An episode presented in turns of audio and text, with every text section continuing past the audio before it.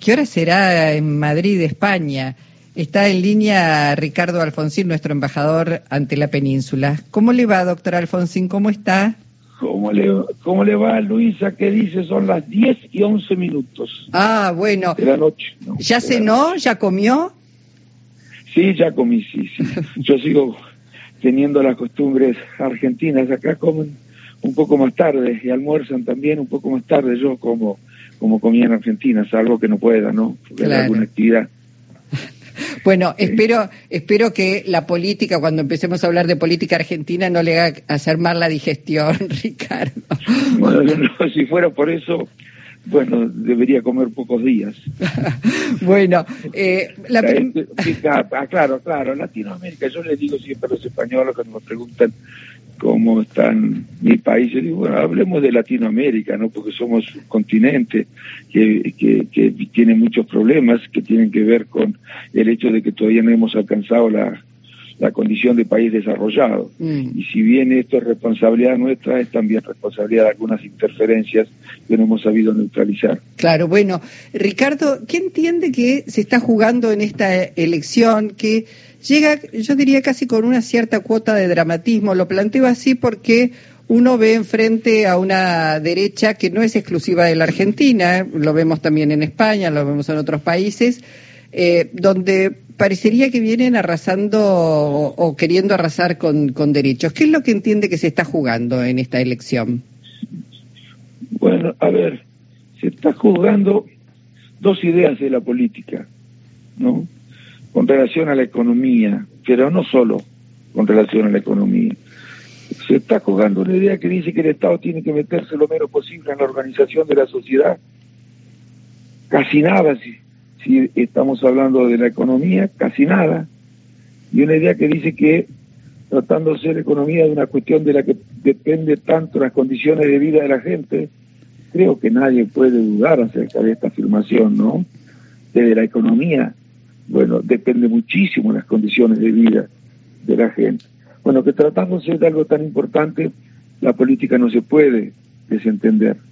La política es la búsqueda del bien general y de la economía depende muchísimo la posibilidad de, de salvar o de defender el interés general, razón por la cual no puede estar en manos del interés particular, del mercado, en donde predomina el interés particular. Estas dos ideas estas dos ideas básicas o de esta diferencia tan básica acerca de lo que debe de las cosas de las que debe ocuparse la política se desprenden un, una serie importante de interferencias del sistema de diferencias el sistema tributario las relaciones laborales la relación comercial de la Argentina con el mundo la relación bueno la, la, sistema jubilatorio eh, qué tipo de modelo de sistema jubilatorio queremos la desregulación económica. Bueno, muchísimas de estas cosas que tienen que ver con la economía dependen de la de, de, si uno adhiere a esta a una idea a partir de la cual la política debe hacerse cargo de la economía ¿eh? o si la política no debe meterse. El, la oposición está en lo que creen que eh, los gobiernos deben meterse lo menos posible en la economía, que así se van a resolver las cosas. En realidad, la historia ha demostrado todo lo contrario, no solamente en Argentina, en el mundo. Alfonsín, lo saluda Jorge Alperín, ¿cómo le va? Sí, ¿cómo le va Jorge? ¿Qué dice? Eh, bien, bien. Bueno, estaba pensando en la tradición del radicalismo, que no es exclusiva del radicalismo, donde siempre hubo una izquierda y una derecha en el radicalismo, ¿no? Incluso con su padre como, como la figura central, eh, de alguna manera eh, Balbín estaba en la derecha, pero este es un momento eh, donde no solo están en la derecha y está un Gerardo Morales con sus prácticas eh, despóticas en una provincia, sino hasta un radical Petri acompañando a Patricia Burri que viene a ser una especie de ultraderecha. ¿Qué, qué, ha hecho, según usted, que el radicalismo evolucionara hacia esas direcciones? Bueno, no, sin personalizar, porque a mí no me gusta hacer referencias personales. Claramente hoy el radicalismo se ha ubicado a la derecha, claramente. Y es cierto que históricamente, como en el peronismo, hubo sectores menos intransigentes, digamos, más de centro derecha. Pero la diferencia que existe, o mejor dicho, las posiciones que hoy tiene la Unión Cívica Radical, las posiciones tan corridas a la derecha que hoy tiene la Unión Cívica Radical, no existieron nunca, nunca. Y la, fíjese, en la provincia de Buenos Aires, dicho con todo el respeto hacia el señor Esper, ¿eh? lleva como candidato a senador a un hombre que dice las barbaridades que dice, no solamente acerca de la política. Eh, la, la, la, idea que tiene acerca de lo que debe hacer la política en la economía también está este, abismalmente separada de la Unión Cívica Radical, la idea que tiene acerca de los derechos humanos. El otro día lo escuché decir en una entrevista, no sé si tiene un año, no importa, porque lo importante es lo que piensa, ¿no? Le decía, le preguntaban si los derechos humanos deberían ser considerados en, materia de seguridad. Y respondió, perdón por la grosería, no, derechos humanos, las pelotas, los derechos humanos son para la gente de bien, para los delincuentes, cárcel o bala, pero primero bala. ¿Cómo puede llevar la Unión Cívica Radical? ¿Cómo puede un radical, en serio, votar semejante cosa? ¿Eh? Ahora, Ricardo, eh, cuando uno ve todo este corrimiento hacia la derecha, las asociaciones que ha hecho la Unión Cívica Radical, uno piensa que ya no existe la Unión Cívica Radical. Y yo creo que sí, no existe. A ver, lo que las ideas no se mueren, ¿no es cierto?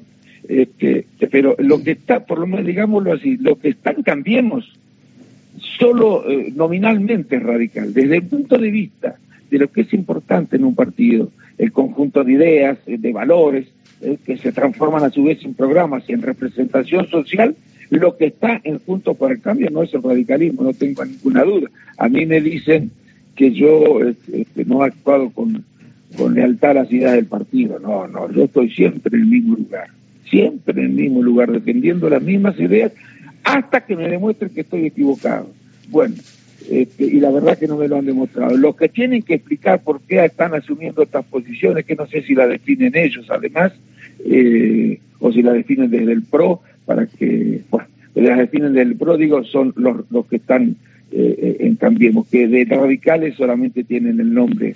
Pero ¿será que cambió la base social del radicalismo? Bueno, cambia la base social, en la, por supuesto. ¿A quién está, a ver, ¿a quién está representando Cambiemos hoy? ¿A qué sectores de la sociedad? A los sectores que creen que eh, las mejores recetas, las que pueden resolver los problemas de todos, son las recetas de la derecha neoliberal. A ese sector representa este, eh, cambiemos o Junto por el Cambio. Y claro, la Unión Cívica Radical está dentro de Junto por el Cambio. Claro, al cambiar sus ideas cambió la representación social de la Unión Cívica Radical. Si la Unión Cívica Radical siempre hubiera representado estas ideas, no solo no se hubiera afiliado nunca Alfonsín, ni se hubiera afiliado nunca Irigoyen, ni se hubiera afiliado nunca Ilia, ni Levenson y Larralde, jamás la hubieran votado los sectores que, han votado a la Unión Cívica Radical eh, casi siempre, históricamente, los mm. sectores de la clase media, los sectores de trabajo, los jubilados, que además tienen un fuerte compromiso con la República, que ni siquiera tiene esto, cambiemos, ¿no? Porque la verdad es así, ni eh. siquiera ha tenido un, fuerte compromiso con la República. Ya eso yo lo sé, a mí no, me lo, no lo leí en los diarios. Claro. Ricardo, eh, quería preguntarle, porque hay una apelación muy fuerte, digamos, se ha, se ha visto bastante ausentismo en las elecciones, un poquito más del 60%, bueno, se está militando muchísimo eh, el voto para que la gente vaya a sufragar. Eh, ¿Lo está haciendo usted en España? ¿Qué es lo que espera? ¿Votan muchos argentinos en España? Bueno, ahora en las pasos no votan, los extranjeros no votan en la paso. Pero además yo no puedo hacer una tarea, eh, lo que puedo hacer es eh, informar bien en qué lugares se vota. No, bueno, eso, a eso, a eso me refiero. Ah, bueno, sí, pero no ahora porque no se vota en la paso y en todos los países se está descendiendo la cantidad de personas que votan. Pregunto, perdón, perdón, porque, perdón, Ricardo, no lo sabía. ¿Los argentinos en España no votan en, la paso? paso no es obligatorio, no, no votan en la PASO. Ajá. Argentinos no, nunca, no es, no es ahora, no, no han votado desde que existen las PASO. Pero además le digo esto que es importante, ¿no? Para mi gusto, la, el descenso en la cantidad de, ciudadanos que van a votar tiene que ver con el desafecto, con el desencanto, con la falta de esperanza de la gente en la política. Y a esto no lo vamos a cambiar defendiendo el status quo, ¿eh? defendiendo que las políticas que se han aplicado desde que el neoliberalismo es hegemónico tienen que seguir aplicándose. No vamos a impedir que surjan liderazgos autoritarios de ultraderecha defendiendo el status quo. Hay que hacer cambios y espero que los partidos progresistas se den cuenta de que es necesario que se hagan cambios en la política para que la gente recupere la confianza en que el futuro será mejor que el presente. Mm. Eh, pareciera, pareciera, perdón, que, que de alguna manera el antiperonismo ganó espacio en el radicalismo. Hubo siempre un fuerte sentimiento antiperonista, hubo tensiones entre los dos grandes partidos y pareciera que en algún momento se impuso, eh, sobre todo lo demás, un sentimiento antiperonista que abrió puentes con la derecha, digamos, como para integrar una coalición. ¿Usted lo ve así también? Este, digo, porque quedó como un malestar con la salida de, de la Rúa, a la, la, que muchos atribuyen dentro de, del actual Juntos por el Cambio, lo atribuyen a que fue un golpe de, de, Dualde. Este, o sea que como que se hizo una lectura antiperonista aún de esa crisis del gobierno de la Rúa. ¿Puede ser ese un factor que haya derechizado mucho al radicalismo? Bueno, es el, el antiperonismo, no creo, porque el antiperonismo existió eh, casi desde que nace el peronismo, ¿no? Eh, en todo caso tiene un significado distinto, razones distintas, pero por lo pronto tenemos que eh, hacer un esfuerzo para terminar con esa patología, porque es muy dañosa. el que no entiende que la política es diálogo, como decía Raúl Alfonsín, bueno, que se dedique a otra cosa, porque no es que todo tenga que resolverse a través de acuerdos, los acuerdos son posibles el diálogo. Yo diría, pero diría que la, la, la, calidad de la política se define también por la capacidad que tenga la política para identificar aquellas cuestiones que para ser resueltas requieren de ciertos acuerdos. Ahora, el, el antiperonismo en los 90 no existió. ¿Por qué no existió en los 90 el antiperonismo? Porque se aplicaban desde el peronismo políticas neoliberales, conservadoras, y a partir de, ¿por, qué, por qué empieza a, generarse de nuevo el antiperonismo, porque en el fondo lo que están queriendo que se apliquen en la Argentina son las políticas neoliberales y conservadoras, lo que les molesta. Ni siquiera les parece democrático que no se apliquen las recetas neoliberales, porque dice que suponen interferencias indebidas en la libertad de la persona. Bueno, con ese argumento que están repitiendo todas las derechas en el mundo, ¿eh? bueno, este, tratan de, justificar eh, la unidad de los que piensan diferente para, para enfrentarse a un, a un supuesto ataque a la libertad y a, derechos fundamentales, eh, que, que, por, sobre todo están en juego en, en, la idea que uno tiene acerca de cómo debe funcionar la economía. No sé si se entiende bien lo que digo. Sí, sí, clarísimo. Eh, Ricardo, hoy ha sido un día, bueno, los los mercados en general, el poder económico, este, están en esta última semana jugando también un partido político. Lo está haciendo el Fondo Monetario Internacional por un lado, lo hacen los mercados aquí. Hoy el, el dólar casi rozó, casi cierra a 600 pesos.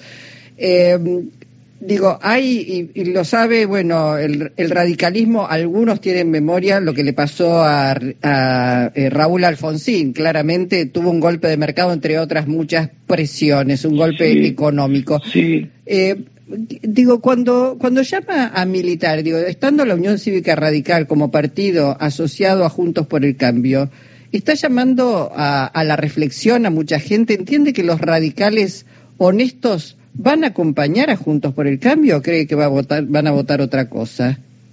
No lo sé, yo lo que sé es que voy a seguir trabajando por las ideas de la Unión Cívica Radical y si no están esas ideas defendidas en la Unión Cívica Radical tendré que ver cómo hago para que exista una fuerza que represente esas ideas.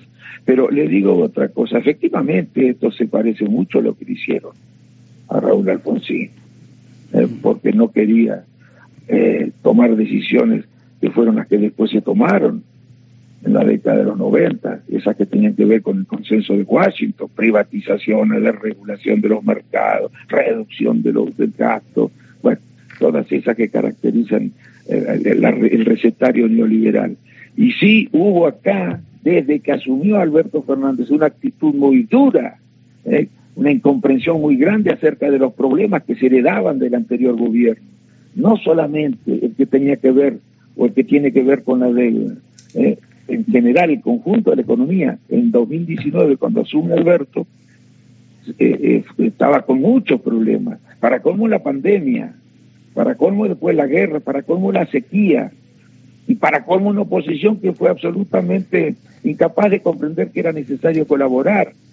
Y, estas, eh, las cuestiones no se juzgan solamente por el oficialismo, se juzgan también en función de lo que hace la oposición. Y hoy mismo, a diferencia de lo que ocurrió cuando se había perdido las elecciones Macri después de las pasos, no había perdido las generales todavía, a Alberto Fernández, y esto ha sido reconocido por, no, no, no, fue el presidente el que lo dijo, sino algunos otros actores importantes de la política argentina, le pidieron que actuara con responsabilidad para que no se produjera una crisis cambiaria que podía traducirse en una crisis financiera y el presidente lo hizo, actuó con mucha responsabilidad, le han, le han, le han pagado con el agradecimiento de la vaca empantanada.